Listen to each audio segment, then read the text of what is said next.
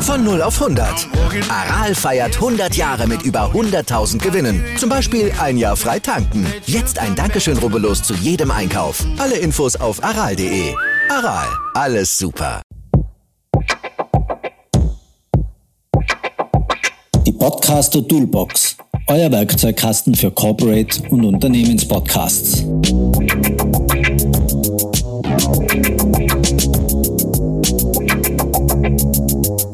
Herzlich willkommen zur zweiten Staffel der Podcaster Toolbox. Mein Name ist Sascha Ladurna und ich bin Mitgründer und Geschäftsführer der Podcastagentur 2 hoch 2 in Wien.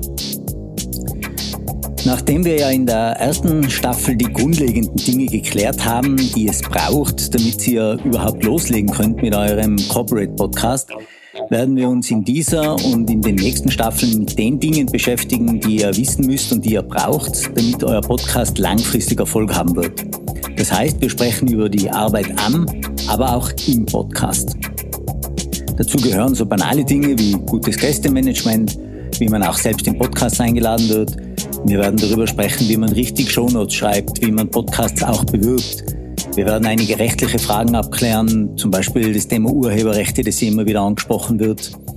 Wir werden technische Sachen besprechen, zum Beispiel welche Mikrofone oder Software ihr benötigt, beziehungsweise was da für euch in Frage kommen kann. Und, und das ist auch ganz wichtig, wir wollen vor allem die aktuellen Trends und Änderungen am Podcastmarkt besprechen und euch immer wieder am Laufenden halten, damit ihr immer wieder Ahnung habt und weiterarbeiten könnt, was gerade passiert und wohin sich alles entwickelt. Übrigens, wenn ihr Fragen habt oder zu Podcast-Themen etwas ganz Spezielles wissen wollt, dann könnt ihr uns natürlich gerne fragen. Am besten äh, E-Mail an podcast.2hoch2.at schreiben. Wir schauen dann, dass wir die Fragen entweder mit euch direkt besprechen oder wenn sie von allgemeinem Interesse sind, in der nächsten Folge beantworten. Gerne auch äh, Audiofile schicken, dann können wir das ja direkt in die Podcast-Folge einbinden. Und natürlich freuen wir uns, wenn ihr die Podcaster Toolbox weiterempfehlt, uns eine Bewertung gebt, uns abonniert oder folgt, was auch immer ähm, ihr macht oder auf welchem Dienst ihr unterwegs seid. In der heutigen Folge möchte ich euch jetzt mal ein bisschen auf den neuesten Stand dazu bringen, was sich in, in, den letzten Monaten am Markt getan hat. Das war ja nicht gerade wenig. Und konkret werden wir über die Pläne von Amazon, YouTube und Spotify sprechen und was sich auf diesen Plattformen tut, beziehungsweise wie sich das auf euch als Podcast-Producer oder Podcast-Hosts auswirken kann oder wird. So, Jetzt in Media Res zur ersten Folge der zweiten Staffel unserer Podcaster Toolbox. Viel Spaß beim Hören.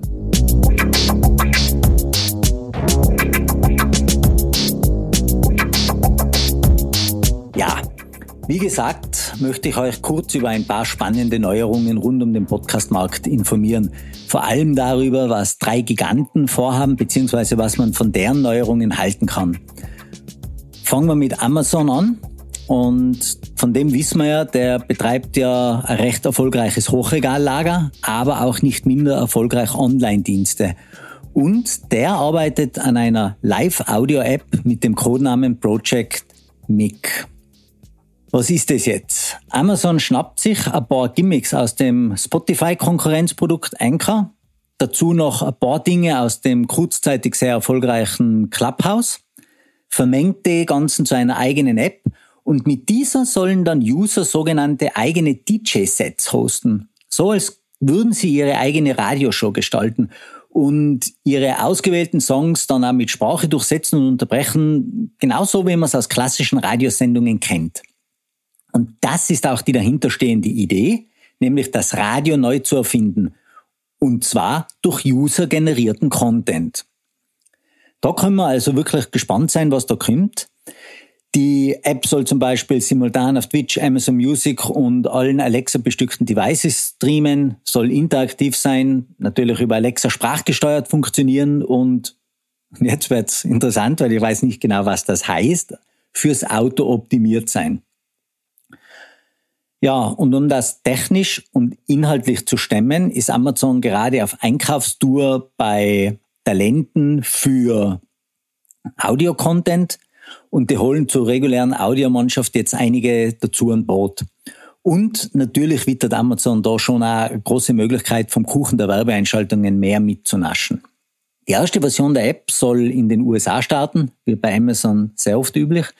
Amazon hat sich auch auf Nachfrage bislang nicht wirklich zu Project Mic geäußert öffentlich, aber in der Vergangenheit gab es schon immer wieder Berichte zu Amazons Investitionen im Audio-Content und ich glaube im Dezember 2020 schon, also schon jetzt äh, anderthalb Jahre her, haben sie ja dafür die Podcast-Plattform Wandery aufgekauft. Der Audiomarkt ist stark im Wachsen begriffen und dementsprechend wertvoll. Und so erstaunt es also nicht, dass die großen Tech-Player da mitmischen wollen. Vor allem in die Möglichkeit, eigene Radiosendungen über die eigenen smarten Geräte, also Alexa bei Amazon, aber auch Siri in weiterer Folge zum Beispiel bei Apple, in die Häuser und Autos der Menschen zu bringen, wirkt lukrativ, macht Sinn. Damit macht sich mit Amazon also auch das nächste größere Technologieunternehmen auf, Radiosender ähnliche Inhalte zu erstellen und zu verbreiten, Apple und Spotify denken ja ohnehin schon lange darüber nach, wie ihre Plattformen das Auto mit Partnerschaften mit Automobilherstellern oder durch eigene Hardware mehr dominieren können, weil das wird wahrscheinlich entscheidend sein, wenn sie irgendwann das klassische Radio von dort verdrängen wollen. Und wir werden sehen, ob das zeitnah gelingt. Amazon geht jetzt genauer in diese Richtung, nämlich mit diesem user-generierten Content äh, in Form von Radioshows.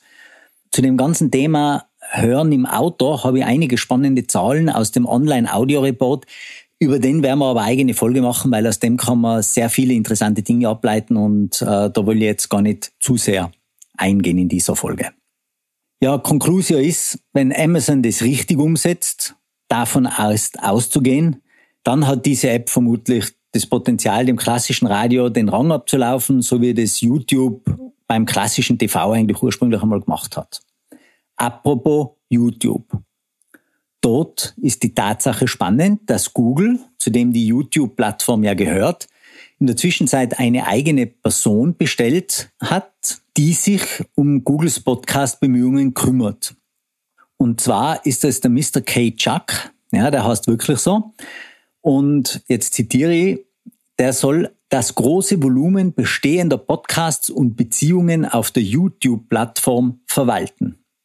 Und dieser Mr. K. Chuck ist also nun ganz offiziell Director and Head of YouTube Podcasting. Wenn man sich K. Chucks LinkedIn-Profil ansieht, dann sieht man, dass der seit mehr als zehn Jahren bei YouTube ist und dort zuständig für die Medienpartnerschaften war. Nachvollziehbar also, dass er mit diesen Podcast-Agenten betraut wurde. In der Podcaster-Szene wurde ja schon lang mit Spannung beobachtet, wie sich YouTube mehr und mehr in dieses Podcasting-Thema vertieft und dort eine führende Rolle übernehmen will. Ja, und mit Kay Chuck hat man den passenden Mann dafür scheint's auch gefunden. Interessant darüber hinaus, dass in Kanada ein Testmarkt von YouTube Music für kostenloses Hintergrundhören geschaffen wurde. Das heißt, die Bastelteile greifen da schon ganz gut ineinander und ich bin auch schon gespannt, wie sich das weiterentwickeln wird da. Was ich persönlich jetzt nicht ganz verstehe an diesen Podcastplänen von YouTube ist, was sich jetzt genau ändert, weil ich kann ja ohnehin schon Podcasts aufladen auf YouTube und das machen ja jetzt auch schon viele, dass man Podcasts mit Videos auf die Server von Google und YouTube aufmacht und Google monetarisiert diese Videos ja auch bereits. Also und ja, YouTube könnte jetzt auch damit beginnen, Audio zu hosten, also eine richtige äh, Hosting-Plattform für Audios zu machen und dort Anzeigen einzuspielen, aber ich persönlich stelle mir die Frage, ob Podcaster die Hosting-Anbieter vollständig wechseln oder gleichzeitig verwenden wollen, um alle Plattformen zu nutzen. Werden wir sehen. Und YouTube verkauft ja auch schon Audiowerbung. Wenn Hörer Videos nur im Hintergrund abspielen, gibt's also eigene Werbung, die man nur hört. Also auch das macht YouTube schon. Für mich nicht ganz klar, wie sich das ändert. Aber falls jemand von euch dazu kluge Gedanken hat oder mehr weiß, das würde mich auch wirklich interessieren. Ähm, also immer her damit mit diesen Informationen bitte. Ja, und zu guter Letzt möchte ich euch noch über ein paar Sachen beim Branchenprimus Spotify informieren. Spotify hat ja, was das Thema Podcast angeht, in den letzten Jahren ordentlich Gas gegeben. Spotify ist auch die Nummer eins in, äh, zumindest im deutschsprachigen Raum, wenn es darum geht, wo Podcasts gehört werden. Ja, maßgeblich dazu beigetragen hat auch der Ankauf von zwei Diensten, nämlich Gimlet und Anchor. Die App Anchor dürfte ja vermutlich zumindest einigen von euch ein Begriff sein. Dabei handelt es sich um eine App, mit der man direkt auf seinem Smartphone Podcasts erstellen, ein bisschen editieren und dann direkt streamen kann. Das heißt, die App hat einen integrierten Host. Und der ist natürlich verlinkt auch direkt mit Spotify. Das heißt, speziell das Raufladen auf, auf Spotify ist super easy. Im Zuge dieser Übernahme hat dann Spotify auch noch gleich ein weiteres Feature ausgerollt, nämlich die Möglichkeit, Podcasts hinter Bezahlschranken zu stellen, sprich als Podcaster ein Abo für die Hörerinnen anzubieten.